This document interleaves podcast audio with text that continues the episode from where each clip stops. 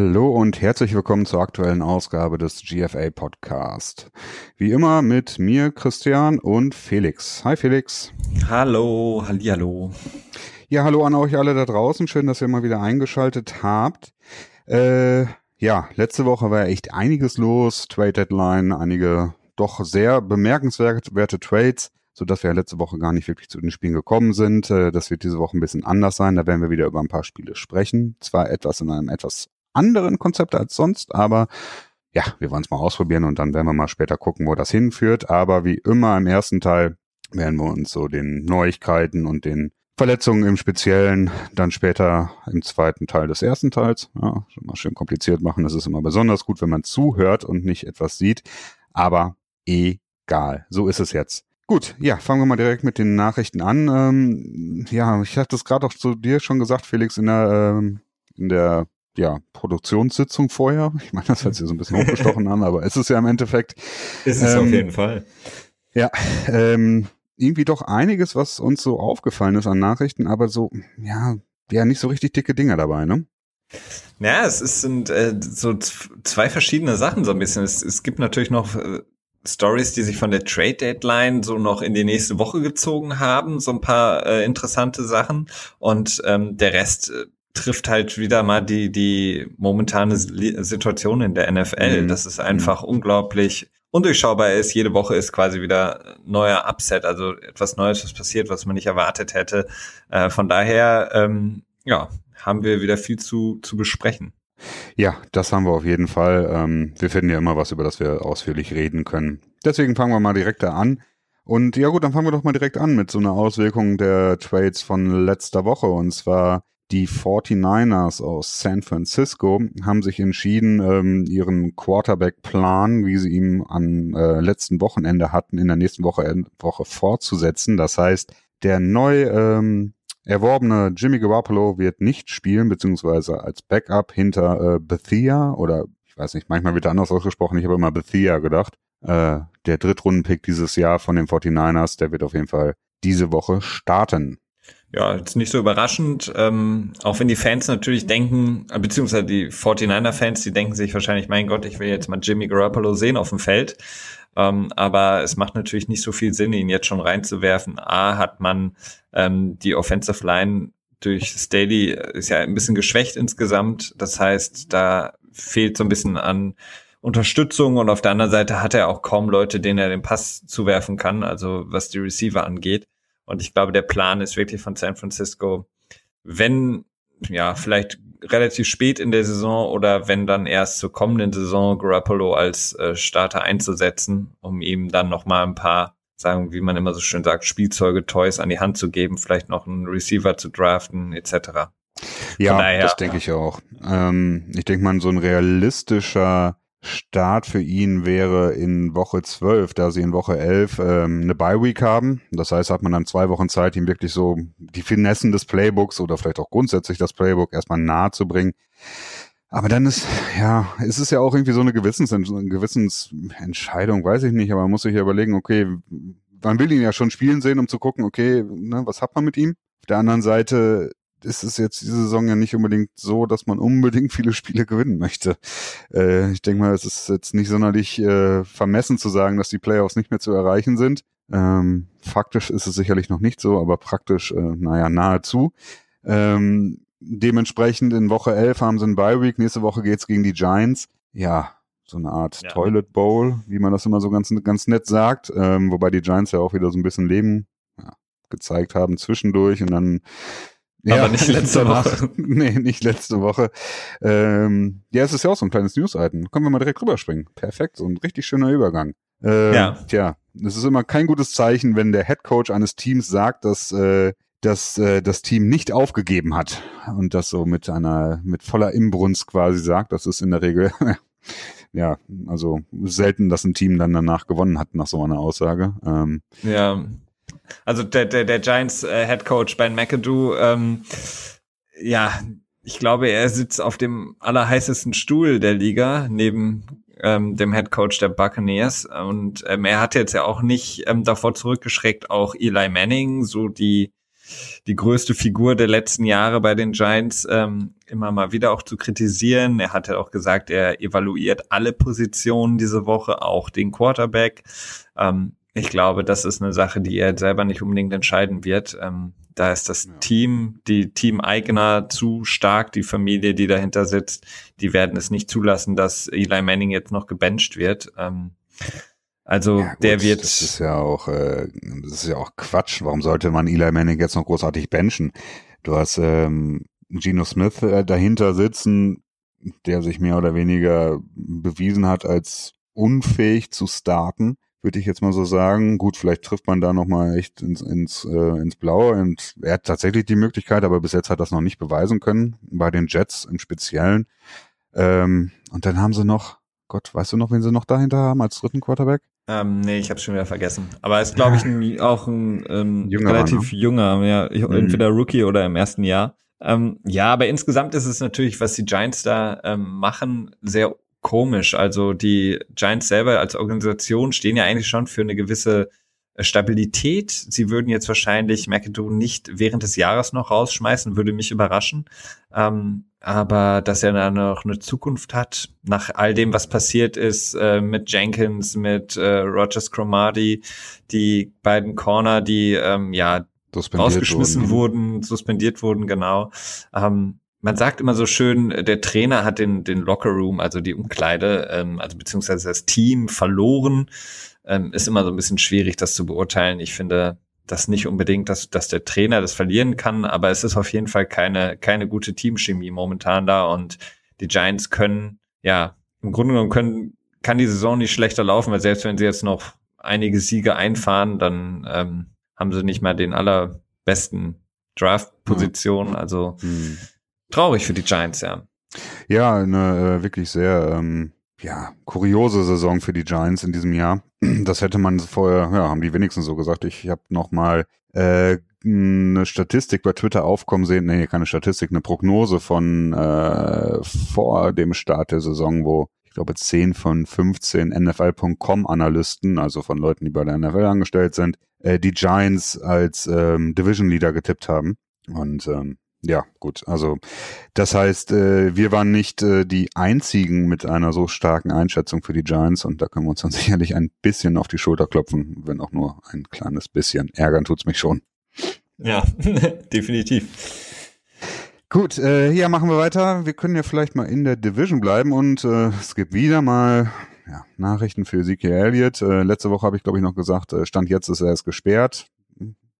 Stand jetzt ist, heute. Äh, er ist nicht mehr gesperrt, so lange bis, ähm, ja, bis Felix, du hast das genauer im Blick diesmal. Ja, also die Sache ist, ZKL ist eigentlich gesperrt. Ähm, die sechs Spiele Sperre war eigentlich in Kraft gesetzt worden. Dann hat er quasi wieder ähm, durch eine kurzfristig dann angesetzte Anhörung wieder eine temporäre Spielerlaubnis bekommen, aber nur für das vergangene Wochenende beziehungsweise den letzten Sonntag.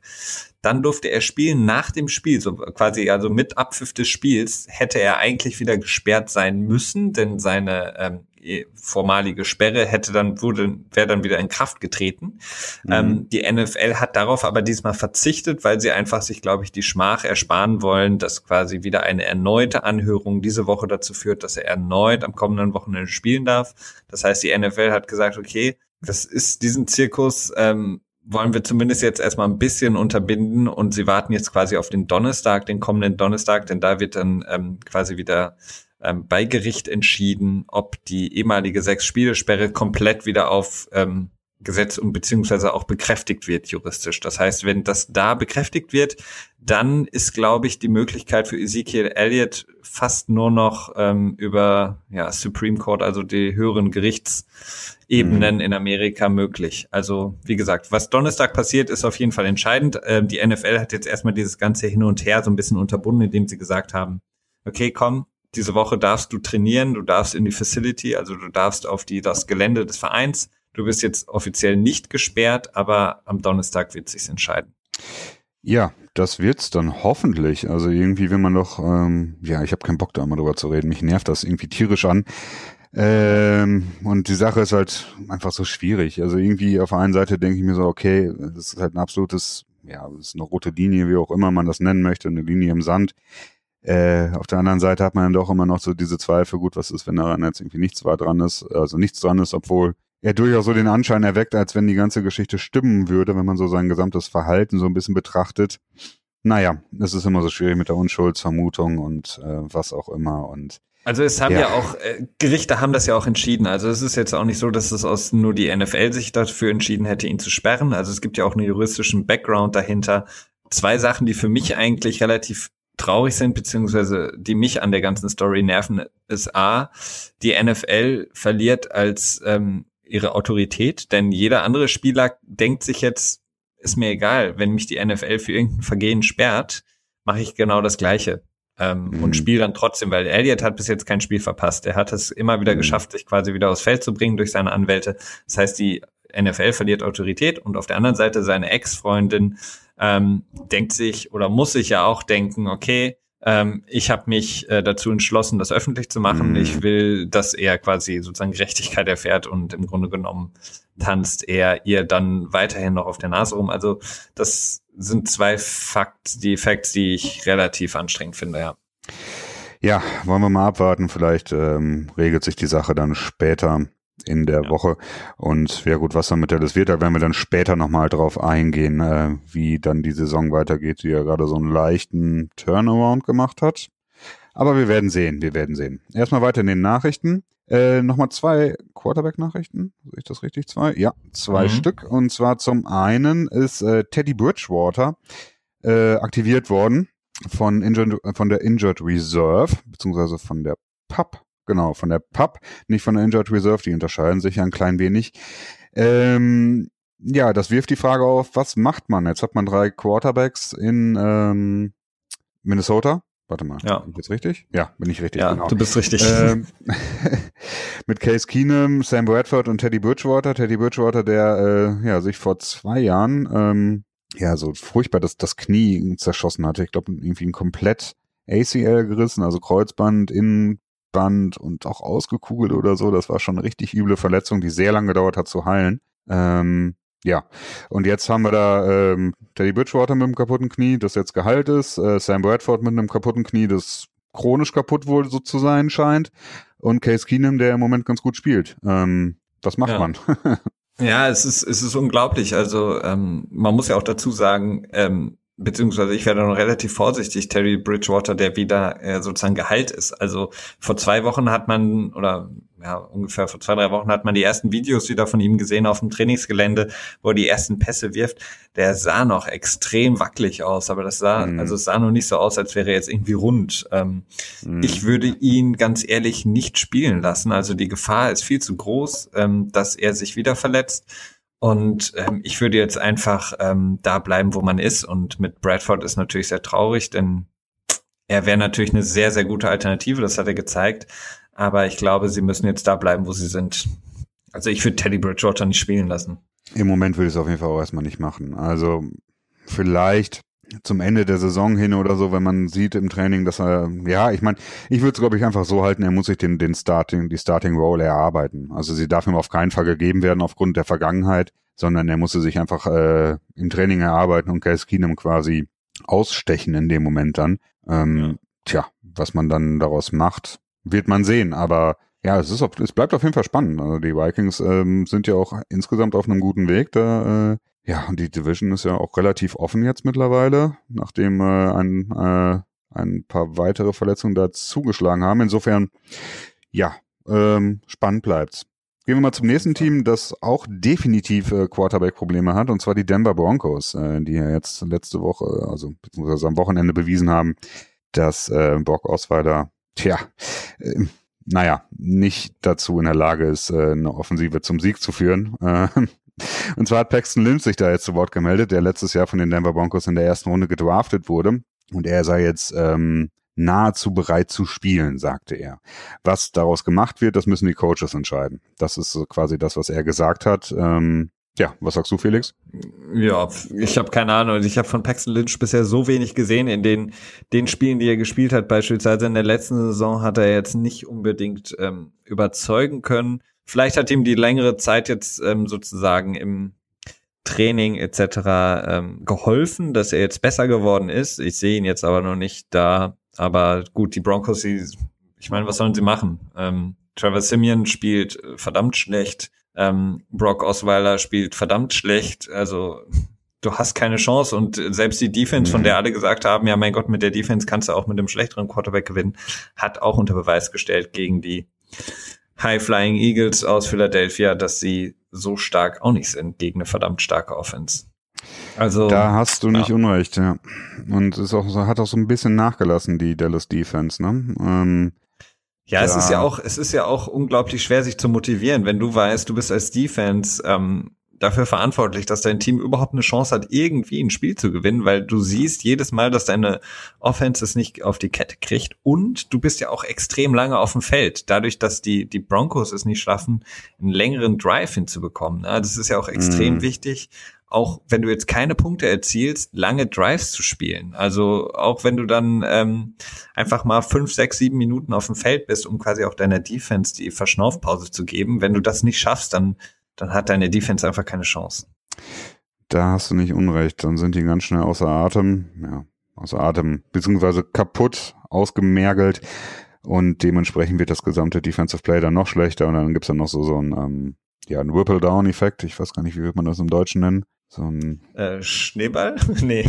Ja, ja, ja, ja so ein ja, bisschen. Ja eine Kausalitätskette oder so. Naja, egal. Äh, lassen wir das und gehen, äh, halten noch ein paar Punkte direkt nochmal schnell ab. Und zwar die Seahawks bleiben bei ihrem Kicker Blair Walsh, der, äh, tja, drei Punkte drei verschossen hat. Ich drei Field Goals insgesamt verschossen, also ähm, mhm. neun Punkte, die dazu geführt hätten, dass sie gegen Washington vielleicht gewinnen. Das ist natürlich nicht immer so leicht, einfach hochzurechnen, aber die Chance wäre da gewesen. Ähm, interessant, ja. Also man hat äh, den Kicker nicht bezahlen wollen davor, ähm, hat dann Blair Walsh geholt, der ja ähm, ihnen ja auch einen Gefallen getan hatte in den Playoffs. Ähm, weiß ich nicht, war das mhm. vor zwei Jahren? Oder letztes ja. Jahr? Nee. Nee, ähm, vor zwei Jahren. Er, ja. Genau. Noch im Trikot der Vikings äh, in den Playoffs das entscheidende Field Goal verschossen hatte. Ja, er hatte erst 20 Jahre Field Goal war es, ne? Ja. Aber er hat jetzt mhm. insgesamt, jetzt abgesehen vom letzten Spiel, einen relativ okayen Eindruck gemacht für die Seahawks. Deswegen ist es okay, dass man auch bei ihm bleibt, denn man hat ja auch gesehen bei anderen Teams, die versucht haben, jetzt noch krampfhaft einen neuen Kicker zu verpflichten. So leicht ist es nicht, denn die laufen jetzt nicht so auf der Straße rum. Das stimmt, das stimmt. Also es ist durchaus schwierig jetzt um, um diese Uhrzeit, um diese Jahreszeit, um diese Spielstandszeit noch einen gescheiten Kicker zu finden, die, tja, ja, es ist, ne, sind halt nicht. Street Free Agents sind um diese Jahreszeit einfach ähm, nicht umsonst auf der Straße, ne? Und dementsprechend, äh, ja, wenn sich das vielleicht ein bisschen äh, fies anhört, aber es ist halt nun mal so. Und da muss ja. man einfach damit arbeiten mit dem, was man hat. Gut, äh, dann würde ich jetzt ganz gerne noch mal eben auf die beiden, ähm, tja, ja, Raufereien, ist das vielleicht richtig? Raufereien. Ja, ja kann man so nennen, ja. Mhm. Ähm, ja. AJ Green ist da, der, ja, AJ Green ähm, wurde ähm, so, also er wurde vom Feld verwirrt, also disqualifiziert und Jalen Ramsey, ähm, der Cornerback der Jacksonville Jaguars. Ähm, und zwar war es so, dass äh, Ramsey einer der besten Corner momentan in der Liga, ähm, mhm. der im zweiten Jahr ist bei den ähm, Jaguars, hat wohl irgendwas ähm, äh, dem AJ Green ins Ohr geflüstert und mhm. AJ Green, der nicht dafür bekannt ist, ähm, irgendwie großartig Emotionen zu zeigen, ist dann relativ schnell ausgetickt und ähm, hat dann wirklich versucht, äh, Ramsey auch ähm, ja, zu schlagen. Er hat, was ich nicht verstehe, immer gegen den Helm gehauen. Ähm, das muss mhm. unglaublich schmerzhaft sein mit der Faust. Ähm, auf jeden Fall wurden beide des Feldes verwiesen, ein bisschen ja, schwierig, weil äh, in der Rauferei selber, wenn man es so nennen will, habe ich bei Jalen Ramsey eigentlich nichts gesehen, was er gemacht hat. Mhm.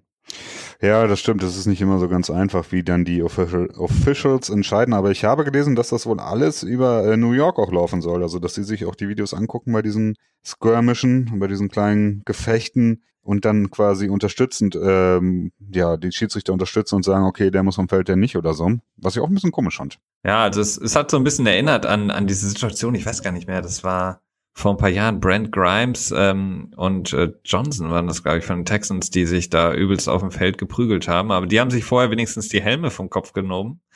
ähm, und dann angefangen bei AJ Green, der hat wirklich drei, vier Mal gegen den Helm von äh, Ramsey geschlagen. Ähm, mm muss sehr schmerzhaft gewesen sein. Und die andere Prügelei, die war ja dann bei den Buccaneers und Saints.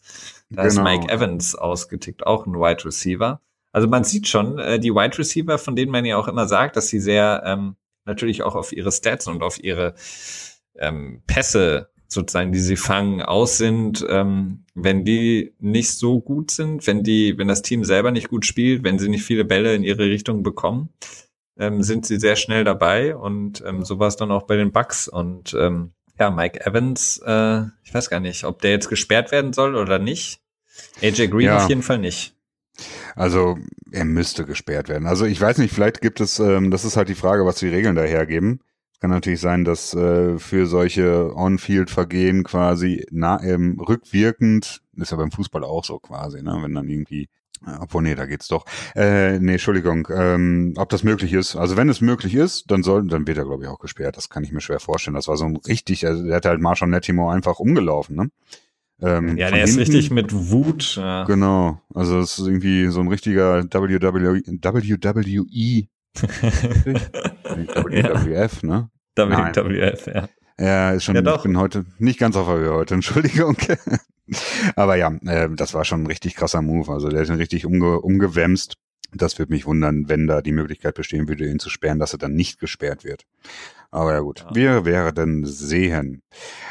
Okay, abschließend für das ähm, Neuigkeiten-aktuelle Segment. Äh, du hast mir eben noch von dieser Jay Laser-Geschichte erzählt, die ich gar nicht mitbekommen habe, was mich doch ein bisschen verwundert hatte. Ja, und zwar war das in dem Pre-Game äh, Set, also bei, bei Fox Sports und Jake Laser ist quasi mhm. einer, der für Fox Sports arbeitet, äh, haben, hat er quasi gesagt in äh, der Vorberichterstattung zu den Spielen am Sonntag, dass er aus, äh, ich meine, das sagen alle immer aus ähm, zuverlässigen Quellen, ja. hat er eben erfahren, dass ähm, die 49ers, und das wissen wir ja bereits, ähm, schon in der Offseason versucht haben, Jimmy Garoppolo zu traden, beziehungsweise ihn zu bekommen.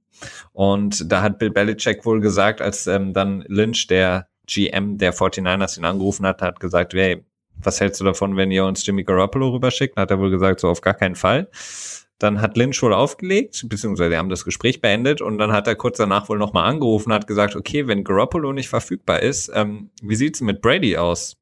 Habt ihr dazu Lust? Und da muss wohl äh, Belichick äh, ihn gefragt haben, wovon redest du? Von Brady? Auf gar keinen Fall. also es, äh, ob das jetzt so stimmt, weiß man nicht. Ähm, aber es, es spielt alles so ein bisschen in diese Story, die wir auch letzte Woche schon angesprochen haben, dass wohl das ähm, Verhältnis zwischen Belichick und Brady so ein bisschen am Bröckeln sei. Und Belichick eigentlich Grappolo lieber hätte, aber dem Ganzen ist wohl nicht so. Ob das alles so stimmt, keine Ahnung. Ja, wir können es wir können's nicht wissen. Ich weiß nur, ich habe auch so ein paar Mal mitbekommen, das hattest du eben auch nochmal erwähnt, dass, erwähnt, dass ähm, Bill Belichick Probleme hat mit, ähm, ach Gott, jetzt fällt er mir nicht ein, der Guru. Guerrero, von, Alex. Genau, Alex Guerrero, Guerrero ja. der äh, quasi der Kopf hinter der TB12 Method, der mit äh, seinem tja, besonderem Ernährungsplan und der Biegsamkeit der Muskeln und dem besonderen Training mit, mit diesen elastischen Bändern und weniger Gewichten und Avocado-Eis essen, keine Tomaten, weil die ungesund seien. Ähm, ich glaube, ein sehr basisches Ernährungskonzept ist, ist da die Grundlage dafür, dass man quasi nicht übersäuert und dann eher basisch oder eben umgekehrt, aber ich glaube, dass es auf basischer Seite war so ein bisschen, ähm, er ist ja selber auch, ja, also Belichick hat auf jeden Fall Probleme mit ihm. Also so wird gemunkelt, dass Alex Guerrero irgendwie so andauernd in der in Foxborough im Stadion und in den Trainingsräumen äh, sich aufhalten würde. Er hat nämlich selber letztes Jahr ähm, haben die neuen ähm, Physician eingestellt, der sich um die Ausdauer und die ähm, Verletzungsprävention quasi kümmert. Und das ist so das, was ich auch schon mal mitbekommen habe, was ich durchaus verstehen kann, weil das ist, ja, es wirkt alles sehr komisch. Also ich glaube, dass äh, Alex Guerrero auch schon mal verklagt wurde, weil er sich zum einen äh, selber Doktor genannt hatte, obwohl er keinen Doktortitel hat. Irgendwie. Zumindest hat das, das den Doktortitel in einer Art und Weise benutzt, wie es ihm nicht erlaubt war. Und ich glaube, dann hat er nochmal irgendwie Probleme bekommen, weil er ähm, irgendwie ein Mittel verkauft hat, was total total unspektakulär war und wohl auch gegen ähm, gegen Herzkrankheiten helfen sollte. Irgendwie hatte der auf jeden Fall in seiner Karriere, bevor er Tom Brady getroffen hat, also bevor es in 2008, also ich glaube um 2005 war das so einige Probleme wo man dann sagen kann, so, hm, ja, was ist da alles dran, äh, das Ganze mit Vorsicht zu genießen und ähm, ja, ja, mal schauen. Da kann, man kann auf jeden Fall verstehen, verstehen warum Bill Belichick so ein bisschen, ähm, naja, Probleme haben könnte mit ihm. Ja, definitiv. Okay, ja, gerade von äh, Alex Guerrero gesprochen, der ja sagt, wenn man mit ihm trainiert, dann verletzt man sich nicht. Ne? Das ist, beziehungsweise Tom Brady sagt das, ne? Er kann nicht verletzt, er kann sich nicht verletzen, weil er dieses Training macht. Und äh, das ist ja auch alles sehr, ähm, tja, Hochmut kommt vor dem Fall. Ähm, gehen wir mal zu den Verletzungen rüber. Wow, du hast halt echt die besten Überleitungen, Christian. Ja, ich muss sagen, echt die war jetzt aber auch gerade so ein bisschen, so ein bisschen, so ein bisschen lanciert, so ein bisschen einge. Ich habe mir gedacht, so, okay, da kannst du noch mal die einbauen, in denen du das mal von eben erwähnst. Und naja, äh, jetzt habe ich die Überleitung Klasse. kaputt gemacht, aber es war vielleicht ein wenig spaßig.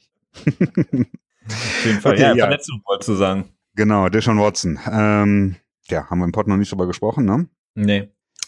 Hart, hart, hart. Also Deshaun Watson, der ja die Entdeckung des Jahres, der aufstrebendste aller jungen Quarterbacks, ähm, hat sich ja den, den ja, das Kreuzband gerissen, ist komplett raus für das Jahr. Ähm, ja, die, die Gemüter kochen hoch in, in, in Houston. Man verliert ähm, JJ Watt, äh, Merciless, man verliert jetzt Sean Watson, äh, Brian Cushing mhm. ist gesperrt.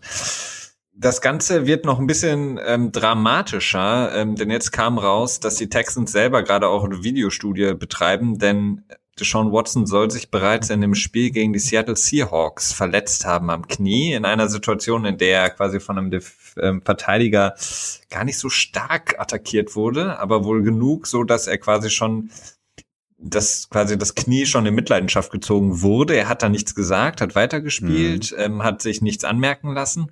Und dann im Training ist quasi an der ähm, schon sehr fragilen Stelle, wenn man das mal so ausdrücken, ausdrücken kann, ähm, quasi dann das Schlimmste passiert und es ist gerissen. Das heißt, hätte man eher, also beziehungsweise hätte er es gesagt, ähm, hätte er sich vielleicht bemerkbar gemacht oder die Texans es vielleicht besser überwacht, hätte man ihn vielleicht einfach ein bisschen aussetzen lassen können, das heilen lassen können und er wäre in zwei, drei Wochen wieder da gewesen. Hm. Ja, das hört man ja häufig, dass Spieler ähm, ja unter Verdacht auf irgendwas ins MRT geschickt werden und ja, wenn das passiert wäre, klar, so, so ein, ja, aber so ein Partial ACL hier, das hatten wir auch bei ähm, Tannehill von den Miami Dolphins, der Quarterback, der hatte ja auch im letzten Jahr, war das nicht da? Genau, im letzten Jahr hat er sich, ja, glaube ich, das, mhm. das ACL angerissen und dann haben sie gesagt, so ja, okay, wir versuchen das Ganze mal ohne OP. Und dann zack, in der Preseason hat er sich das, oder im Training Camp hat er sich das ähm, Kreuzband gerissen. Äh, ja, ich bin, gut, jetzt habe ich zwei Negativbeispiele, ich habe noch keine Positivbeispiele, deswegen kann ich nicht davon reden, ob das sinnvoll ist, sowas ähm, konservativ quasi zu behandeln oder ob man das operieren muss. Aber so, was ich jetzt bis jetzt gehört habe, äh, wirkt so, als wenn man das nicht gut könnte. Ja, definitiv. Wir wissen ja auch nicht genau, was, was diese äh, erste Verletzung im Spiel gegen die Seahawks schon war. Ob das jetzt wirklich schon, mm. ob das überhaupt was damit zu tun hat. Vielleicht hat es auch gar keine Verbindung. Aber ja, es ist natürlich ist natürlich interessant. Ne? Mm, definitiv. Weil, ja. Vielleicht hätte man es abwenden können. Vielleicht ist es so, aber gut, das ist äh, 2020 Hindsight, wie die Amerikaner sagen. Das ist äh, hinterher weiß ja. man sowieso immer alles besser. Dementsprechend gut. Tja, auch die Texans haben noch keinen Kontakt mit Kaepernick aufgenommen. Hm, gut, äh, in Texas ähm, würde ich jetzt auch eher die Chancen schlecht einschätzen für einen äh, Untervertragnahme von Colin Kaepernick. Texas ist ja doch eher so ein roter Staat, weniger blau. Dementsprechend, äh, ja, gut. Und dann Zumal, die ganze Collusion-Klage, die äh, genau. Kaepernick gegen die NFL anfährt. Alles nicht. Und nicht nur gegen die NFL, in die, innerhalb dieser Klage ist Kaepernick jetzt ja auch dabei, durch seine Anwälte erwirken zu lassen, dass ähm, Telefonmitschnitte beziehungsweise die, mm. ähm, das, was gespeichert Met wird an Telefonen, ja, diese die Metadaten. Metadaten genau, von drei ähm, Besitzern ähm, quasi herausgegeben werden. Und zwar ist das einmal der McNair, der quasi Besitzer der Texans selber ist, äh, Jerry Jones und Robert Kraft von den New England Patriots und Dallas Cowboys. Das so noch als noch schwierigerer mm. Punkt äh, für die Texans ihn zu sein, wenn der eigene Besitzer jetzt quasi noch Angst hat, dass seine Telefonmitschnitte rausgegeben werden müssen. ähm, ja, guter guter Trick ist, ähm, das weiß Robert Kraft ja von äh, Tom Brady, ähm, das Telefon einfach mal auf den Boden fallen lassen und ja, außerdem drüber ja. fahren, dann ja. passiert da nichts. Ja, aber das macht Tom Brady immer. Der wechselt das Telefon sowieso jedes halbe Jahr aus und danach wird es auch nicht weitergegeben, sondern zerstört wegen äh, Star und äh, Privatsphäre und so. Das ja, haben klar. alles gehört in die Flakegate-Saga. Das ist doch alles glasklar. Ja gut, ähm, tja, also für die Texans ist es sehr bitter. Die Saison ist ähm, tja, ja, vorbei. Also auf jeden Fall, ja. Ja, ne, ähm, tja, wieder ein Team, das man von der Liste streichen kann. Irgendwie bleiben nur noch äh, entweder Teams, die enttäuschen oder Teams, die überraschen. Und bei, bei beiden ist man sich nicht sicher, was man hat. Also, na, wir haben es auch schon oft genug gesagt, die Saison ist wirklich äh, kurios bisher. Definitiv. Okay, dann haben wir noch ein äh, Kreuzbandriss und zwar bei äh, den Green Bay Packers. Ähm, Brian Beluga hat sich das rechte Knie kaputtgeschossen, das Kreuzband gerissen. Ähm, tja, damit auch raus für die Saison. Offens Offensive Line von den Green Bay Packers war die ganze Saison über ein großes Problem. Tja, jetzt wird's auch nicht einfacher, ne? Nee, aber ich meine, die, man hat es jetzt im, im Monday Night Game gesehen, ähm, Huntley, Huntley, der ähm, selbst mit einer gesunden Offensive Line ähm, sehr große Probleme noch hat und ähm, man nicht die Hoffnung vom ersten Spiel, das er dir ja gezeigt hat gegen die Saints, war das glaube ich, ähm, kann er doch nicht ähm, so wirklich, ja, wie sagt man so schön, to back it up. Ähm, man kann es, er kann mhm. irgendwie hat kein Argument für sich momentan. Er hat, glaube ich, einen ganz, ganz weit offenen Jordy Nelson nicht gesehen. Das wäre ein ganz einfacher Walk-in-Touchdown gewesen. Also die Packers, ja, machen keinen guten Eindruck, was ja auch dazu führt, darüber hatten wir auch schon gesprochen, dass die viele andere Teams in der NFC eben diese Morgenluft schnuppern und jetzt denken, mhm. okay, jetzt, wenn nicht jetzt, wann dann? Wenn nicht jetzt. Nein. ja, nee, ich sollte nicht. Ich sollte nicht singen. In Ordnung. Ähm, ja gut, dann haben wir noch zweimal Quarterback, einmal Wide Receiver. Äh, Wide Receiver können wir schnell abhaken. Des Bryant hat ähm, tja, Probleme mit dem Ankle, also mit dem Knöchel. Ähm, wirkt aber so, als wenn es nicht so richtig lange ist. Also ist, glaube ich, jetzt äh, so, wie ich das wahrgenommen habe, ist es jetzt nicht so tragisch. Äh, ist er denn, du hast da noch was anderes gehört? Nee, bei Des Bryant weiß man nie, der macht immer ja. sehr viel drumherum. Ja. Ja, so einer, einer, einer der Kandidaten des Inbegriffes für einen Diva-Wide Receiver, nicht wahr? Ja. Genau. Und dann zweimal Quarterback. Äh, zum einen ähm, ist die Geschichte, dass äh, Jim Irsay, der Besitzer der Indianapolis Colts, mal wieder so ein bisschen darauf. Ach nee, es ist nee nee, es ist äh, in der Talkshow ist Dungy, Phil Dungy, ist das richtig? Weißt du das? Tony Dungy. Tony Dungy, genau. Äh, hat irgendwie, als er dachte, dass es noch off, off the air wäre, hat er gesagt, dass äh, er glaubt, dass, ähm, dass der Quarterback Andrew Luck im Prinzip mentale Probleme hat und äh, von der Physis her eigentlich bereit wäre, aber er irgendwie noch nicht sich nicht trauen würde oder wie auch immer. Äh, das hat natürlich dann wieder zu so einer leichten Kontroverse geführt, weil Jim Irsay auch vor der Saison gesagt hat, dass ähm, dass ähm, Sport sich in den zehn Zentimetern zwischen den beiden Ohren abspielt, quasi, und damit auch schon hingedeutet hat, dass Andrew Luck mehr oder weniger ready ist, aber irgendwie, tja, nicht tough genug ist, das zu spielen oder so. Finde ich ein bisschen schwierig, weil er ja vorher zwei Jahre mit der Verletzung gespielt hat. Ne? Ja, vor allen Dingen ist, wenn ein Quarterback zumindest tough zu sein scheint, dann ja, Andrew Luck. Ja. Also ich meine, hint, hinter so einer Offensive Line zu spielen, äh, das ist ja schon fast lebensmüde. Ja, und es gibt ja auch diesen, diesen schönen Einspieler, der, zumindest im letzten Jahr lief der sehr häufig, wo Andrew Luck dann immer ähm, den äh, Leuten, die ihn gesackt haben, dann sagte so, oh, das war ein geiler Hit, so, oh, boah, krass, da hast du mich aber geholt, so, nicht schlecht, nicht schlecht und so, der dann wirklich die Leute, die ihn gesackt haben und ihm gerade mehr oder weniger Schmerzen zugefügt haben, dann auch noch den gratuliert, also. Das ist jetzt nicht so was, was jemand machen würde, der nicht tough wäre, ne, also, naja. Ja, und James Winston ist raus, die Schulter, Sch Schulter, die Shoulder oder die Schulter die äh, zuvor ja. Probleme bereitet hat, hat er sich jetzt wieder, ähm, tja, wieder angeschlagen, ist jetzt äh, mhm. für ein paar Wochen raus und das wird dazu führen, dass Ryan Fitzpatrick, der ehemalige Quarterback der New York Jets, gegen die New York Jets spielt mit McCown als Starting Quarterback, der zuvor bei den Tampa Bay Buccaneers war. Eine lustige, tja. Ja, wer hätte das gedacht, ne? Genau, ein Wink des Schicksals, ich weiß es nicht. Ja. Wer hätte das gedacht? Ja, ähm, James Winston, der kam einfach zu früh zurück. Also die Verletzung, die hatte sich, mhm. glaube ich, in Woche sechs zugezogen. Ähm, da hat er einfach eine Woche lang nichts gemacht ähm, im Training und mhm. hat dann einfach trotzdem gespielt. Man hat gesehen, dass er da schon viel zu früh reingeworfen wurde. Er hat nicht gut gespielt. Hat jetzt weiterhin nicht gut gespielt. Jetzt wieder die Schulter nach einem Hit. Ja, hätte man einfach mal ein paar Wochen warten müssen. Das denke ich auch. Aber gut, so ist es. Und ja, die Bugs, äh, die Saison ist ja auch nicht mehr so heiß für sie, nicht wahr? Nee. Kann man so ein bisschen abschreiben schon für die Buccaneers. Ja, mit 2 zu 6 steht man da. Und äh, tja, da muss man mal gucken. Und äh, tja, ja, ja. Okay, dann haben wir noch ein paar Fun Facts, bevor wir zu den Spielen rübergehen. Ähm, genau, du wolltest starten, Felix. Ach so, ja. Ähm, und zwar habe ich das heute gelesen, äh, dass Brady, Tom Brady, braucht noch 32 Yards Rushing, also er muss noch 32 Yards erlaufen, dann hat er in seiner Karriere 1000 Yards erlaufen. Das ist, das ist sicherlich der Meilenstein. Äh, da wird das Spiel angehalten, glaube ich, und ihm wird der Gameball übergeben, so wie das bei Peyton ja. Manning war, als er äh, den, äh, was war das, ich glaube, die meisten Passing Yards erworfen hatte. Da wurde das Spiel angehalten, irgendwie für eine Minute, ja. mhm. ein paar Hände geschüttelt oder so. Hat schon gemerkt, dass er irgendwie gar keinen Bock auf diese Zeremonie hatte und einfach weiterspielen wollte, aber er hat das dann noch mitgespielt. Ähm, tja, das werden sie bei Brady bestimmt nicht machen, aber es ist schon, schon lustig. Also da hat er die 1000 Yards bald voll, ne? Ja, Unglaublich. hat, hat ja auch nicht so lange gedauert. Nee, das stimmt. Genau. Dann habe ich noch eine und zwar haben die Lions äh, gestern Nacht unserer Zeit das erste Mal seit, ach Gott, jetzt habe ich das nicht rausgesucht, aber seit sehr langer Zeit, ich glaube, es waren, äh, ich glaube seit 1961, wenn ich das richtig in Erinnerung habe, haben sie das erste Mal in einem Spiel nicht gepantet. Und ähm, das ist schon eine ganz schön lange Zeit.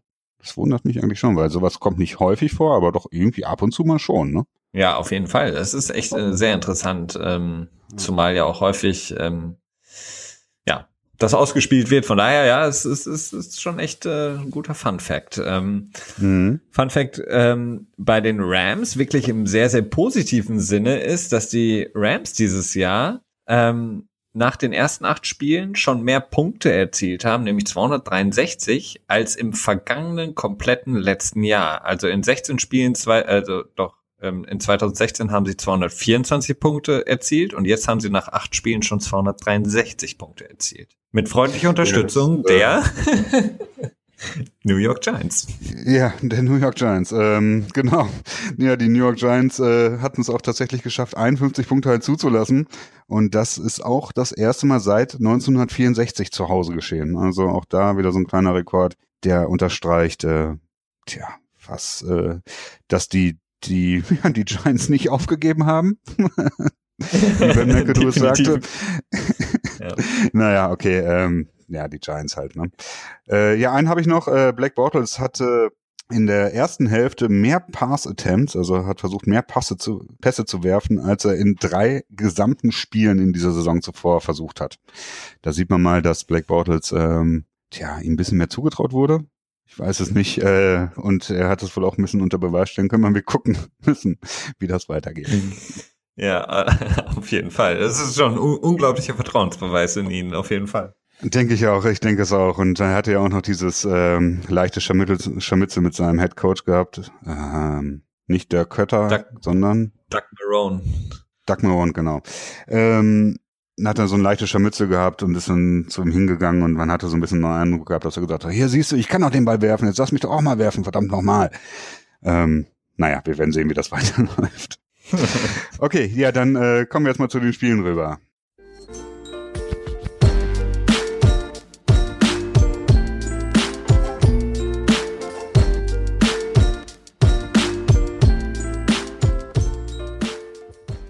So, da sind wir jetzt wieder, nachdem wir gerade ein paar äh, kleinere technische Probleme hatten, die wir klären mussten. Apropos, ähm, letzte Woche war mein Ton ein bisschen off. Ähm, da war irgendwie, ich glaube, mein Mikrofon, meine Sensibilität war ein bisschen zu hoch eingestellt. Das hat sich alles sehr dumpf angehört. Entschuldigung dafür. Das ist mir leider erst danach aufgefallen und da konnte ich äh, nicht mehr an die Rohdaten heran und daran was ändern. Das war ein bisschen ähm, schade, aber so war es und äh, ganz unhörbar war es, glaube ich, nicht insofern. Gut. Und mein Lüfter war eben die ganze Zeit an. Äh, ich habe mein Gaming Notebook leider nicht auf leise gestellt zuvor. Ich weiß nicht, ob man das in der in der Aufnahme zuvor hört. Äh, ich hoffe mal nicht. Ansonsten ähm, bitte ich das zu entschuldigen. Gut, äh, here we go. Ähm, jetzt sind wir bei den Spielen angelangt und ich würde auch mal vorschlagen, wir machen das ganz klassisch chronologisch, arbeiten wir uns daran ab. Ja. Genau. In Ordnung. Dann fangen wir mit den Buffalo Bills an, die die New York Jets in Jersey besucht haben. Und das Spiel ist äh, 21 zu 34 ausgegangen. Die Jets haben mal wieder gewonnen. Ja, mal wieder gewonnen. Ähm, insgesamt ähm, bleibt jetzt die Frage, was ist mit den Bills? Sind sie doch nicht so gut, ja. wie wir gedacht haben am Anfang? Sind sie jetzt doch nicht auf dem Weg, ähm, was ich ja noch irgendwie gesagt hatte, auf dem Weg, einen Wildcard-Spot äh, in den Playoffs zu erreichen? Denn das Spiel selber war insgesamt natürlich nicht sehr stark von den Bills, beziehungsweise ja relativ ernüchternd. Sowohl das Running Game mit LeSean McCoy als auch äh, das Passing Game war sehr schlecht. Die Offensive Line war sehr schlecht. Die Jets hatten, glaube ich, noch nie so viele Sacks. Ähm, mhm. äh, ja, erschreckend für die, äh, für die Bills auf jeden Fall. Ja, definitiv. Also es war ähm, schon so ein bisschen unerwartet, aber die Jets haben dann dieses Jahr schon häufiger mal unerwartete ja, Performances abgeliefert. Ähm, speziell Sacks, was du gerade angesprochen hast. Ähm, da haben sie jetzt echt in diesem Spiel, jetzt muss man mal nachschauen, sieben Sacks haben sie erreicht. Davon zwei Strip-Sacks. Ähm, tja, das war sicherlich auch der, der Genickbrecher, fand ich irgendwie in dem Spiel. Also das war sehr ungewöhnlich. Ich meine, ähm, Tyler Taylor, der Quarterback von den Buffalo Bills, hat schon einige Sacks verloren. Ich glaube, das war jetzt der fünfte in diesem Spiel, den er verloren hatte. Ähm, tja, da muss man mal gucken. Das hängt natürlich auch so ein bisschen mit dem, mit dem ähm, Spielstil von ihm zusammen, ne? Dieses Rumscramblen, dann kriegt man halt durchaus mal Hits von hinten ab, die man sonst so in der Art nicht abbekommt. Und dass dann jetzt auf einmal die Jets in dieser Woche sich überlegt haben, dass sie mal einen Passwash etablieren wollen, ist dann natürlich äh, besonders schlecht gewesen für die Buffalo Bills. Ja, definitiv. Aber es ist, ähm, wir haben das ja schon mehrmals angesprochen, ähm, so attraktiv wie es auch ist, diese, diese Art als Quarterback zu spielen. Äh, wir haben es ja auch bei Deshaun Watson leider nur für eine kurze Zeit sehen dürfen. Äh, mhm. So gefährlich ist es auch. Also was die eigene Verletzungsanfälligkeit angeht, aber natürlich auch was die, ähm, ja, Ball Security, also die Ballsicherheit angeht. Denn ähm, eigentlich ist die, die schlechteste Position für ein Defensive End ist, wenn du quasi hinterm Quarterback bist. Ähm, mhm. Weil du dann eigentlich kaum Chancen hast, ihn zu erreichen. Wenn aber der Quarterback äh, scrambled und quasi dann nochmal eine Piorette macht und nochmal ein bisschen nach hinten läuft und nochmal hin und her läuft, dann ist die Gefahr sehr hoch, ähm, dass von hinten er quasi den Sack abbekommt. Und wenn du von hinten den Sack bekommst, ist die Gefahr verdammt hoch, dass du den Ball verlierst, weil du das eben nicht siehst, du kannst dich nicht darauf vorbereiten und in der Regel hältst du den Ball dann nur mit einer Hand, wenn du scramblest. Mhm. Also es ist sehr gefährlich. Ja, hast nicht unrecht. Und das war ja auch ein sehr kurioser Strip-Sack, zumindest der zweite. Oh, ich glaube, das war der zweite, ne? Jetzt bin ich mir nicht mehr ganz sicher. Ähm, da hatte ähm, Tyler Taylor, so, Entschuldigung, ja. ähm, den Ball gefummelt und dann hat Nico Leary, das, ich glaube, das ist ein Lineman war das, ne? Ein Guard, glaube ich, so von der Statur, wenn ich das so richtig nee, das in Erinnerung der hatte. Der, Thailand? Ja, Nico Leary ist der Thailand, glaube ich, ja. Hm? Aber der hatte doch eine Nummer 73. Oder ich habe das jetzt völlig falsch in Erinnerung. Oh, ich weiß es nicht mehr. Ha. Ja, egal. Äh, auf jeden Fall hat der den Ball, oder ich bin bei einem anderen Spielzug, ich weiß es auch nicht. Ähm, der hat doch den Ball dann auch wieder gefummelt, ne? Ähm, ja, genau. Ich glaube auch, ja. Okay. Ja, da habe ich das irgendwie falsch in Erinnerung. Ich meine, das ist irgendwie eine 73 gewesen. Ja, egal. Auf jeden Fall ein sehr kurioser Spielzug. Dann nimmt er den Ball auf und rennt ein bisschen rum und dann wird er nochmal so richtig umgewämst. Ähm, das war äh, lustig anzuschauen. ja, das stimmt, ja. Ja, ansonsten die Jets äh, haben es ganz gut gemacht. Ne? Also Josh McCown war mal wieder ja, durchschnittlich. So nicht überragend, nicht schlecht. Okay, 140 Yards erworfen, das ist halt echt nicht viel. Aber wenn man halt die Turnover hat, dann äh, braucht man auch nicht so viel Field Position zu erwirtschaften. 194 Yards sind sie gewascht. Ähm, tja, insgesamt. Ja, ein guter, guter ja. Game Manager, ne? Also hat das Spiel ja. gut, mhm. ähm, ist kein Risiko gegangen, ähm, wollte quasi das Momentum im Team behalten, indem sie selber keinen Turnover ähm, fabrizieren, hatte diesen zu ähm, diesen wunderschönen Touchdown-Pass zu Anderson, Genau, ja. Die Seitenlinie entlang. Von daher perfekt gemacht. Also kann man nur sagen, die Jets, starkes Spiel, ähm, haben ja auch davor die Woche schon fast gegen die Falcons gewonnen. Die Bills jetzt ein kleiner Dämpfer, aber mit 5 zu 3 stehen sie natürlich immer noch in der AFC relativ gut da. Von daher kein großartiges ja. Problem jetzt, aber es war natürlich schon so ein bisschen ein Schlag ins Kontor. Ja, auf jeden Fall. Du sagtest auch gerade schon, ne? wie geht's weiter mit den Bills? Ähm, Tja, das ist echt eine gute Frage. Also ich bin äh, mir auch unsicher. Also nach wie vor sind sie, haben sie einen Playoff-Platz, ähm, den fünften oder sechsten, die Wildcard haben sie im Moment noch inne. Aber ich weiß auch nicht, wie das weitergeht. Also irgendwie fehlt natürlich auch irgendwie so ein bisschen die Kon Konkurrenz in der AFC. So richtig viel streiten tut sich da scheinbar nicht so wirklich jemand. Ähm, aber tja, so richtig überzeugt, ich, tja, ich, ich weiß es nicht. Ich weiß es nicht. Ähm, ja, du hast ja in der AFC South hast du jetzt halt noch die Titans und die Jaguars, ähm, die quasi mit dem gleichen ähm, Rekord ähm, auftrumpfen können, 5 zu 3, glaube ich, ne? Und ähm, das war's dann so ein bisschen, was ähm, direkte Konkurrenten um diesen Platz angeht. Äh, mm. Weil in den anderen Divisions ähm, hast du jetzt ähm, im Westen hast du jetzt die Raiders, die sind glaube ich 4 zu 5. Äh, du hast die mhm. LA Chargers, ähm, die glaube ich, ja, die hatten jetzt eine Bye Week, aber ich glaube, 3 zu 5 haben die. 3 zu 5. Also du bist da im Rennen gegen Jacksonville und die Titans und ähm, ja, mehr kannst du ja nicht erhoffen. Also das ist auf jeden Fall was etwas, was sie schaffen können, die Bills. Ja, und die nächsten Spiele zu Hause gegen Tampa Bay, dann zu Hause gegen Oakland. Das ist dann natürlich ein sehr entscheidendes Spiel für die Playoff-Implikationen dann auf lange Sicht. Dann nochmal gegen die Jets, ähm, dann gegen New Orleans und die Chargers. Ähm, tja, jetzt mal abgesehen von dem New Orleans-Spiel, bei dem ich, na, kommen wir gleich auch nochmal vielleicht drauf, äh, ob die das äh, so halten können, aber durchaus alles ähm, Spiele, die man gewinnen kann. Ah, jetzt bin ich völlig, Entschuldigung, ich bin in der Spalte verrutscht. Die haben ja gerade gegen die Jets gespielt und gegen Oakland auch.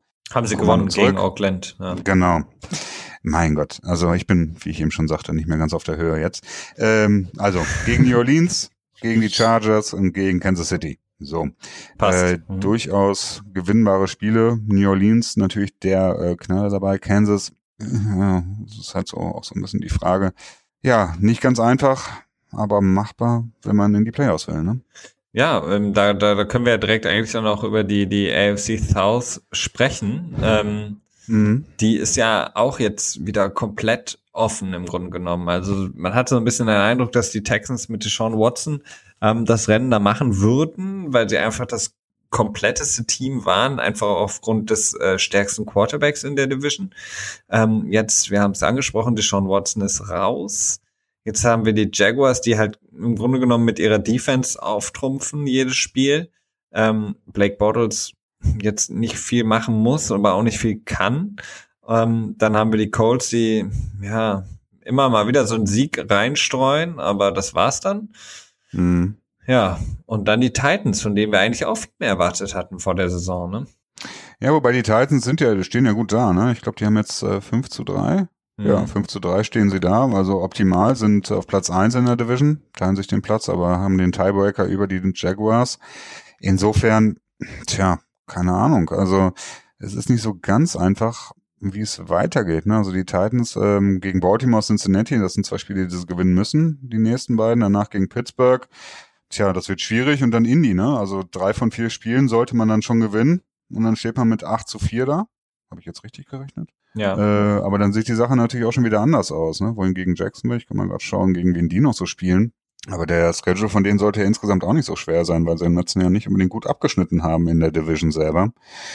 Gegen die Chargers, Cleveland und Arizona. Ja, sind ja, gut, äh, auch, also auch, auch Spiele, Spiele, die man gewinnen kann die die Jaguars auch vor allen Dingen gewinnen werden mit ihrer äh, Defense. Ähm, ja, ich denke also auch, ja. Die, die, der, der Süden da in der AFC, der ist wirklich verdammt offen. Ähm, und ich hätte genau. es auch nicht gedacht. Also klar, ich hätte, wer, wer hätte gedacht, dass Sean Watson so einschlägt und dann so schnell wieder weg ist. Mhm. Ähm, hm. ich hätte auch ähm, ja, Marcus Mariota eigentlich so ein Jahr vorher gesagt, also indem er ähnlich spielt wie Deshaun Watson. Ähm, er hätte jetzt eigentlich so mm. den mhm. Sprung machen können, aber er ist auch nicht so stark momentan, spielt relativ unauffällig. Also ja, es ist, ist verdammt, verdammt schwierig, das äh, irgendwie einzuschätzen, gerade im Süden. Ähm, vielleicht schaffen es die Texans ja doch noch. Ich meine, vielleicht Savage. Ah. Meinst du nicht? Meinst du Tom Savage? Nee. Also, ja gut, unmöglich ist es nicht. Gerade in so einer Division, die Jacksonville, ich, ich traue den halt noch nicht. Ähm, Tennessee traue ich irgendwie auch nicht. Ja, es ist, ach man, ich will mich da nicht festlegen, aber im Moment sieht es echt so aus, als wenn die Titans und die Jaguars die, äh, die Nase deutlich vorn haben. Ne? Sie haben auch zwei Spiele Vorsprung gegenüber Houston. Da ja. müsste jetzt schon einiges passieren. Also Houston muss ja quasi fünf der nächsten acht Spiele ähm, gewinnen. Und Definitiv. Selbst ja. dann ist es, äh, ja, selbst dann haben sie halt einen Rekord von 8 zu 8, ne? Und ja, ich kann's. Also die AFC South, ähm, nee, ich glaube es nicht. Also ich kann mir gut vorstellen, dass da halt eine Wildcard reingeht in die AFC South, aber zwei oder so und Houston, ja, finde ich schwierig. Aber gut, äh, wir haben ja bis jetzt äh, unter Beweis gestellt, dass wir da nicht so, nicht so äh, gut, äh, unbedingt immer gut sind. Ja. Ähm, eine Frage an dich. Ähm, ja, gerne wir, wir haben ja auch ein bisschen Dallas Cowboys ein bisschen ähm, draufgehauen auch ähm, in den letzten Folgen und gesagt oder auch äh, schon in der der Besprechung, als wir über die Divisions in der Offseason gesprochen hatten, ähm, die Dallas Cowboys ähm, gesehen als das Team, das jetzt nicht mehr so stark ist. Jetzt ähm, nach dem Sieg gegen die Kansas City Chiefs fangen auf einmal wieder die Lobeshymnen an. Alle sagen, die, die Cowboys sind so unglaublich stark. Tamba Lee, der ähm, sein erstes Spiel gemacht hat, diese Saison für die Kansas City Chiefs, hat nach dem Spiel gesagt, Dallas Cowboys sind das beste Team in der Liga momentan. Your take, also was denkst du? Tja, du also ähm, erstmal muss man abwarten, ob Sieg Elliott überhaupt spielen wird oder nicht. Ich glaube, ohne Sieg wird das ganz schön schwierig werden. Auch wenn Dak Prescott ein richtig gutes Spiel gemacht hat und äh, mich schon sehr überzeugt. Also viele von den Defiziten, die er im letzten Jahr hatte, die konnte er gut abschalten. Ähm, irgendwie, wenn ich mir angeschaut habe, letztes Jahr habe ich immer gedacht, so, ach man, irgendwie die Würfe sind irgendwie ein bisschen hoch und mal was übersehen und so. Und das äh, fällt mir jetzt viel, viel weniger auf. Also ich weiß gar nicht, ob mir da überhaupt schon so richtig gravierende Dinge aufgefallen sind. Äh, dementsprechend klar, ein krasser Fortschritt. Ähm, das ist auch die Frage, Des Bryant wird er vielleicht noch ein, zwei Spiele aussetzen. Ich meine, das wäre ja irgendwie Katastrophe, wenn jetzt Des Bryant für zwei Spiele fehlt und dann die Sperre von Sieg anfängt, dann ist offensiv, wird es sehr schwierig sein für hm. den Clapper da in, äh, in Dallas, ähm, ja, beziehungsweise in Arlington spielen die, glaube ich, ne? Ja. Ja, genau. Da äh, großartig was zu reißen. Ja, man wird es sehen. Ähm, ich glaube, an Philly vorbeikommen wird schwierig. Die haben jetzt drei Spiele Vorsprung, ne?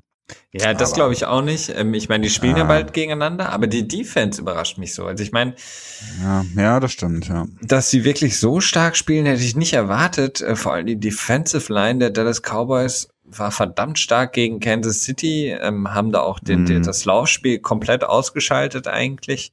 Haben haben sehr gut verteidigt insgesamt, bis auf diesen einen äh, vor der Pause. Ähm, das, das, äh, nicht nicht ähm, Hail Mary, sondern ähm, Hill Mary in Anlehnung an Tyreek Hill. Stimmt. Ähm, ja. Das war ja ein absoluter äh, Blackout, aber sonst spielt die Defense verdammt stark. Und bin gespannt. Ja, ich finde auch, also äh, nachdem Sean Lee wieder am Start ist, äh, ist es doch, hat die Defense doch echt ein, ein, äh, sich zum Besseren gewandelt. Ne? Ähm, Lawrence ist auch irgendwie als Passwasher unheimlich stark in den letzten Wochen. Der ähm, dreht richtig auf. Und ähm, Taco Charlton ja. hat das, glaube ich, auch so einen ersten Sack bekommen, ne? Taco Den Namen wolltest du unbedingt einwerfen. Ne? Ja, ich, ich mag den. Ist, äh, ich finde das irgendwie cool. ja, aber die Defense ist tatsächlich sehr überraschend. Ähm, es wundert mich auch ein bisschen, ja, wie das zustande kommt. Ich habe das noch nicht so ganz äh, rausbekommen. Aber gut, ähm, tja, man wird sehen. Mit einer stärkeren Defense, aber ja, ich finde schwierig. Und jetzt steht man mit 3 zu 5 da und das ist schon ein Loch, aus dem man erstmal wieder rauskommen muss, ne? Wer die Cowboys? Ja, ja, 5 zu 3, Entschuldigung, andersrum. Ja, ja. Hm. Ja, Trotzdem Loch, Fall. wenn du dir halt äh, das Loch zu Philly anschaust, drei, die drei Spiele, ne? Definitiv, ja. Ja. Ja. Ähm, ja, aber insgesamt, ich bin also wirklich in, in, überrascht von den Cowboys. Ähm, und Kansas City in dem Spiel ähm, hat natürlich ähm, nicht wirklich überzeugt und die haben jetzt wirklich einen relativ schlechten Monat hinter sich, wenn man jetzt mal nicht Kalendermonat sieht, sondern gut, ne? naja, sie haben ähm, drei Spiele verloren. Ja, ja, deswegen relativ, ne? Also es ist äh, schon ein ziemlich schlechter Monat, ne? Drei Spiele zu ja. verlieren. Ähm, das äh, vor allen Dingen gegen wen, ne? Klar, gegen die Patriots kannst du verlieren, aber ähm, Patriots? Steelers. Moment, von wem reden wir jetzt gerade überhaupt? Von Kansas City. Kansas City. Haben wir ja quasi äh, eingeläutet mit, oder wovon redest du? Erzähl du erstmal weiter, ich schaue gerade mal eben was nach. Okay. Also soweit, soweit ich mich erinnern kann, haben die Kansas City Chiefs gegen die ähm, Pittsburgh Steelers verloren. Ähm, Ach, und, ja. und danach haben sie, äh, gegen wen haben sie noch verloren? Äh, da haben sie jetzt auf jeden Fall gegen die Cowboys verloren, das äh, wissen ja, wir mittlerweile. Ich habe hab mal wieder den, ich habe mal wieder den typischen Fehler gemacht, dass ich Kansas City, ich verwechsel ganz gerne mal die roten Teams. Das heißt Kansas City, Arizona und Atlanta können bei mir echt mal gerne durcheinander geschmissen werden. Ach so, okay, äh, du hast mit Atlanta verwechselt. Genau. Ja, ich wollte gerade auf den AFC East äh, Erzrivalen hinauskommen und äh, ja, Entschuldigung, äh, ein weiteres Mal. Nee, ja, alles, gut. ähm, ja, okay, bleiben wir dabei. Also ich meine, die Patriots hatten eine Bye Week. Ähm, ist nicht viel passiert für sie. Eigentlich haben die Teams so ein bisschen für sie gespielt. Zumindest die Niederlage für Kansas ähm, hat wahrscheinlich die Patriots erfreut. Ne? Mit Sicherheit. Ich muss auch ganz ehrlich sagen, ähm, auch wenn ich nicht mehr so stark für Niederlagen aufgrund der besseren Positionierung für die Patriots bin. Äh, das ist mittlerweile gar nicht mehr bei mir so ein krasses Ding. Äh, bei dem Spiel fiel es mir schwer, mich zu entscheiden, für wen ich sein soll. Ne? Zum einen halt äh, die Positionierung für die Patriots nicht unwichtig und zum anderen, tja, habe ich natürlich äh, na, so richtig mag ich die, die Cowboys einfach nicht. Also dazu ist mir irgendwie in letzter Zeit zu viel vorgefallen und dieses ganze unter Vertrag nehmen von diesen, ja, nicht so netten Spielern, sag ich ja. mal. Das ist ja mit, mhm. mit Sieg Elliott, der ist ja bei weitem nicht der Einzige da gewesen, so dass ich da so, so einen kleinen, ähm, kleinen Groll gegenüber die Cow gegenüber den Cowboys entwickelt habe. Ähm, da fiel es mir nicht so ganz leicht, aber am Ende habe ich mir gedacht, okay, Dak Prescott ist ein ziemlich sympathischer Typ. Für den kann man sich freuen. Definitiv, ja. Was haben wir noch an Spielen, ja. über die wir sprechen wollten? Was haben wir noch an Spielen? Lass mich kurz schauen. Ähm, ja, wollen wir dann mit Atlanta weitermachen?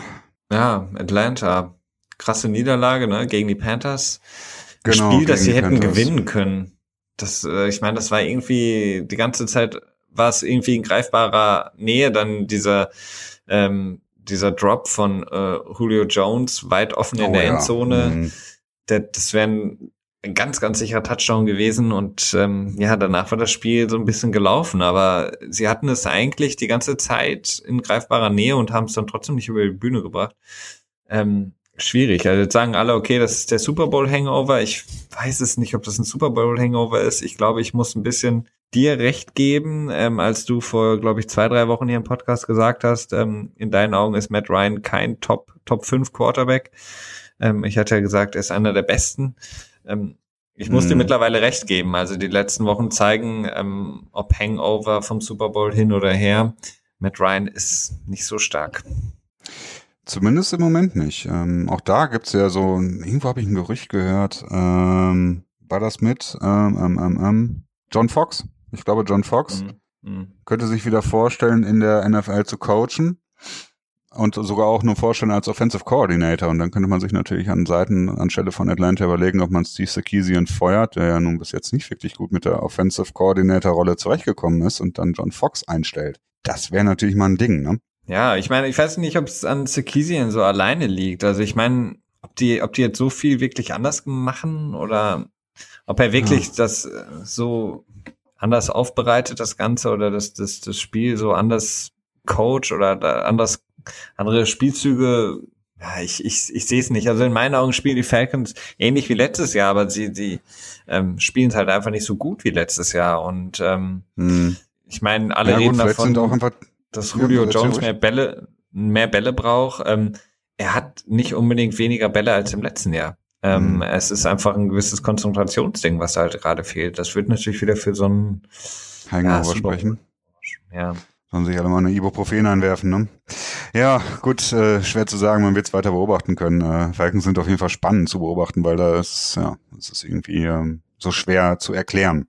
Die Panthers hingegen, ähm, ja, okay, sind auch nicht so einfach zu erklären. Wenn ich mir so Cam Newton anschaue und irgendwie, ich weiß nicht, ich erinnere mich noch an diese eine Szene, wo die das ähm, Vierter und kurz war, glaube ich. Ich glaube weniger als ein Jahr, das war echt wenig und ähm, Juan Rivera hat dann quasi für einen Punt äh, sich für einen Punt entschieden und Cam Newton ist mega auf dem Feld ausgerastet. Das ist irgendwie, sah schon fast aus, als wenn er so ein, äh, so ein Wutausstand wie so ein kleines Baby machen würde. Ist, glaube ich, auch umgesprungen dabei. Und äh, dann, was macht Ron Rivera? Nimmt einen Timeout, äh, tarnt das Ganze dann so, als wenn er quasi challengen würde, ob das, äh, ob das First Down nicht quasi erreicht worden wäre. Ich habe so, ich bin mir ziemlich sicher, dass er hundertprozentig sicher war, dass er es nicht damit erreichen würde, macht das Ganze aber, um irgendwie sein Gesicht zu wahren oder so. Und als dann die Challenge überprüft wurde, die Schiedsrichter aufs Feld gehen und sagen, okay, äh, ne, Fourth Down, äh, sagt er, okay, komm, spiel's aus, so, ne? Also da habe ich mir auch gedacht, so, pff, gut, ich meine, so sollte sich jetzt ein Spieler gegenüber seinem Headcoach aber nicht verhalten, ne? Ja, auf gar keinen Fall. Das ist genauso wie du sagst. Also er ist da rumgesprungen, ähm, wie von der Tarantel gestochen, äh, Cam Newton. Man sieht so die Lippen äh, von Ron Rivera, der sowas sagt wie Don't do that, don't do that. Ähm, ja. Unglaublich. Also dass, ähm, ja. dass, dass er sich wirklich so aufspielen darf und genauso wie du sagst. Also ich fand es auch total total offensichtlich, warum dieses Timeout genommen wurde und so ja, noch mal kurz nachmessen und ich will noch mal genau wissen, wie weit es entfernt ist bis zum First Down ja, ja. und dann auszuspielen. Es, ja gut, ähm, man muss danach sagen, sie haben das Fourth Down ja converted, ne? Also sie haben es ja geschafft, den Jahr zu überspringen und Cam Newton ist, glaube ich, dann über den äh, Haufen drüber gesprungen, über den Pile. Das ist, sieht natürlich ja. auch immer nett aus, ähm, aber man merkt auch einfach, in der Offseason wurde gesagt in Carolina, Cam Newton soll weniger rennen. Und Cam Newton ist, glaube ich, jetzt schon das dritte Mal in Folge oder so äh, Washing-Leader in seinem Team gewesen. Jetzt hat er dieses Spiel wieder 86 Yards erlaufen. Äh, das hört sich nicht so an, als wenn man sich da irgendwie ein bisschen zurückhalten wollte. Ne? Nee, auf gar keinen Fall. Also er hat auch keine andere Wahl. Ich meine, ähm, Kevin Benjamin ist weg, er hat weniger Anspielstationen ähm, und musste in dem Spiel gegen die Atlanta Falcons, sonst hätten sie das Spiel aber auch ganz klar verloren, ähm, einige mhm. Male laufen und der hat so viele First Downs erlaufen. Ähm, ohne mhm. diese First Downs hätte Carolina wirklich sehr, sehr äh, schlecht ausgesehen. Apropos Calvin Benjamin, er hat ja dann eine interessante ähm, ähm, interessantes Statement auf der Pressekonferenz gegeben. ich musste echt, ich musste echt laut lachen, als ich das gelesen habe. Ja. Ah, Entschuldigung, also, ich äh, Auf jeden Fall wurde Erzähl mal kurz weiter. Cam, Cam, Newton wurde auf der Pressekonferenz gefragt, was er denn zum Calvin Benjamin äh, Trade äh, denkt. Und dann hat er gesagt, so ja, ist alles Business und es muss halt weitergehen, etc. pp ähm, und hat dann als Beispiel angebracht, dass ja auch die Titanic weiterfahren musste, woraufhin dann natürlich auch alle in dem Raum selber gedacht haben, wie die Titanic musste auch weiterfahren, äh, die ist untergegangen, Cam Newton. Aber das war sein sein äh, Vergleich, seine Metapher, um zu erklären, dass quasi das Team weitermachen muss, auch ohne Calvin Benjamin. Sehr interessanter Vergleich auf jeden Fall. Ja, ja, ja. Also heute ist wirklich der Wurm drin in allem irgendwie. Ähm, ja, genau. Also das war wirklich eine sehr Wer war das? Cam Newton? Vielleicht, nee, ja, Cam Newton hat direkt angerufen, so, hört auf, immer so Mist über mich zu erzählen. ja, vielleicht hat er nur bis zu der Szene geguckt, wo ähm, Leonardo DiCaprio Kate Winslet gezeichnet hat und äh, dann gesagt hat, so, ah, okay, die Geschichte läuft entspannt weiter, da passiert schon nichts mehr, alles gut.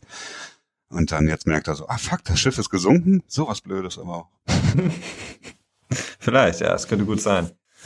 Okay, ähm, ja, ich würde sagen, wir machen jetzt nochmal eben Fix 1. Ist das in Ordnung für dich? Ja, es ist in Ordnung für mich. Weil wir sind ja schon so ein bisschen äh, mal wieder weiter in der Zeit und dann machen wir mal mit Washington in Seattle weiter. Ja, auch schon spannendes Spiel. Ähm, das war wirklich schwierig, sich da so ein bisschen zu entscheiden ähm, am Wochenende äh, zwischen Dallas und Kansas City und auf der anderen Seite Washington und Seattle, die jetzt fast zeitgleich liefen, die Spiele. Ähm, wir haben darüber gesprochen. Blair Walsh hat die Field Goals verschossen. Die neun Punkte mhm. waren ähm, mehr als nur der Unterschied. Und ähm, ja, Washington hat mit einem unglaublich dezimierten Kader, mit einer Offensive Line, in der nur ein äh, Starter gespielt hat, ein unglaublich starkes Spiel gemacht. Ähm, Kirk Cousins hat äh, sehr, sehr gut gespielt. Der, der, der letzte ähm, Pass da zu Doxton war das, glaube ich, war extrem mhm. stark. Und ähm, ja, also kann man nicht hoch genug anrechnen, diesen Sieg für die, äh, für die Washington Redskins mit der Personalsituation, die sie momentan haben. Das sehe ich ähnlich. Ähm, auch, ja, es ist echt ein starker Sieg. Und es ist auch wieder mal verwunderlich, dass Seattle dann in dem Moment äh, gegen Washington verliert. Ne? Ähm, das hätte man jetzt auch nicht unbedingt gedacht. Da hätte man ja schon eigentlich Seattle deutlich stärker eingestuft. Ja, aber irgendwie, ach man, ich, ich weiß es auch nicht. Irgendwie, ich, ich halte mich jetzt zurück mit Prognosen. Also irgendwie frustriert das alles. Auf jeden Fall eine sehr gute Aktion war auch ähm, in dem Spiel, ähm, als ähm, der Snap extrem hoch, also Kirk Cousins stand in der Shotgun, also ein Stück hinter der Offensive Line und nicht direkt am Center. Ähm, der Ball wurde zurückgesnappt und wie man es ja immer mal wieder sieht, äh, unglaublich hoch. Ähm, das heißt fast über den Kopf von Kirk Cousins. Der fängt den Ball gerade noch so das Spiel ist quasi, also der Spielzug in dem Moment ist quasi schon kaputt. Und er sieht dann quasi schon, ich glaube, drei, vier Seattle-Verteidiger auf ihn zustürmen. Und in dem Moment gibt er nochmal schnell den Ball an Kelly, den Running Back, weiter. und der dann natürlich direkt getackelt wird. Und es war so, so eine lustige Situation, weil es war so nach dem Motto so, ach du Scheiße, guck dir mal die, da kommen jetzt irgendwie drei Verteidiger auf mich zu, nimm du mal den Ball. Habe ich keinen Bock drauf. Ja, Aber so ein bisschen die andere Version des, des Krankenhausballs. Ne? Normalerweise kennt man den Krankenhausball ja nur, wenn er irgendwie durch die Mitte geworfen wird zu einem zu einem Slot-Receiver vorzugsweise oder ja, Tight End vielleicht auch, der dann direkt von einem kreuzenden Spieler richtig umgewämst wird und dann, ja, einen anderen Ball so, hier, nimm du mal schnell. Und dann so, ah ja, okay, danke. ja, ja, ist schon, äh, schon erstaunlich. Ich muss sagen, in dem Moment, als sie das Ende des Spiels habe ich dann, glaube ich, auch live gesehen. Ja. Und da habe ich dann auch gedacht, so, okay, Washington, als sie dann, ich glaube, noch eine Minute dreißig war auf der Uhr oder so, da hatten sie diesen langen Ball geworfen. Da habe ich gedacht, so, okay, Leute, wenn ihr irgendwas gelernt habt, dann macht jetzt nicht direkt einen Touchdown, ne? Lasst erstmal die Zeit runterlaufen. Ist alles gut, ne? Nehmt kein mhm. Timeout, lasst 30 Sekunden runtergehen. Was machen sie? Natürlich nichts davon. Scoren innerhalb von 15 Sekunden, dann, ich weiß nicht mehr ganz genau, ähm, Seattle bekommt den Ball wieder. Und ich denke mir, ja gut, okay, äh, jetzt nochmal ein Fico schießen, die Chancen sind verdammt hoch und Gut, dann hat's nicht geklappt, aber ich denke mir, warum macht man das? Man hat vier Versuche von der Halb-Yard-Linie oder von der Ein-Yard-Linie äh, einen Touchdown zu erzielen und ich glaube, sie hatten auch noch zwei Timeouts oder so. Äh, mindestens ein Timeout, alle Zeit der Welt. Ich würde immer den ersten Versuch, ich weiß es nicht, irgendwie vielleicht tatsächlich sogar aufgeben. Ich weiß es nicht. Also ich fand das sehr äh, fragwürdig und sehr, sehr riskant. Ja, ich glaube, ich würde auch, ich würde mindestens einen Versuch ähm, im Grunde genommen mich einfach nur in die Offensive Line reinfallen lassen, so ein bisschen, so dass die Uhr weiterläuft, ähm, ich quasi keinen äh, keinen Raum verliere.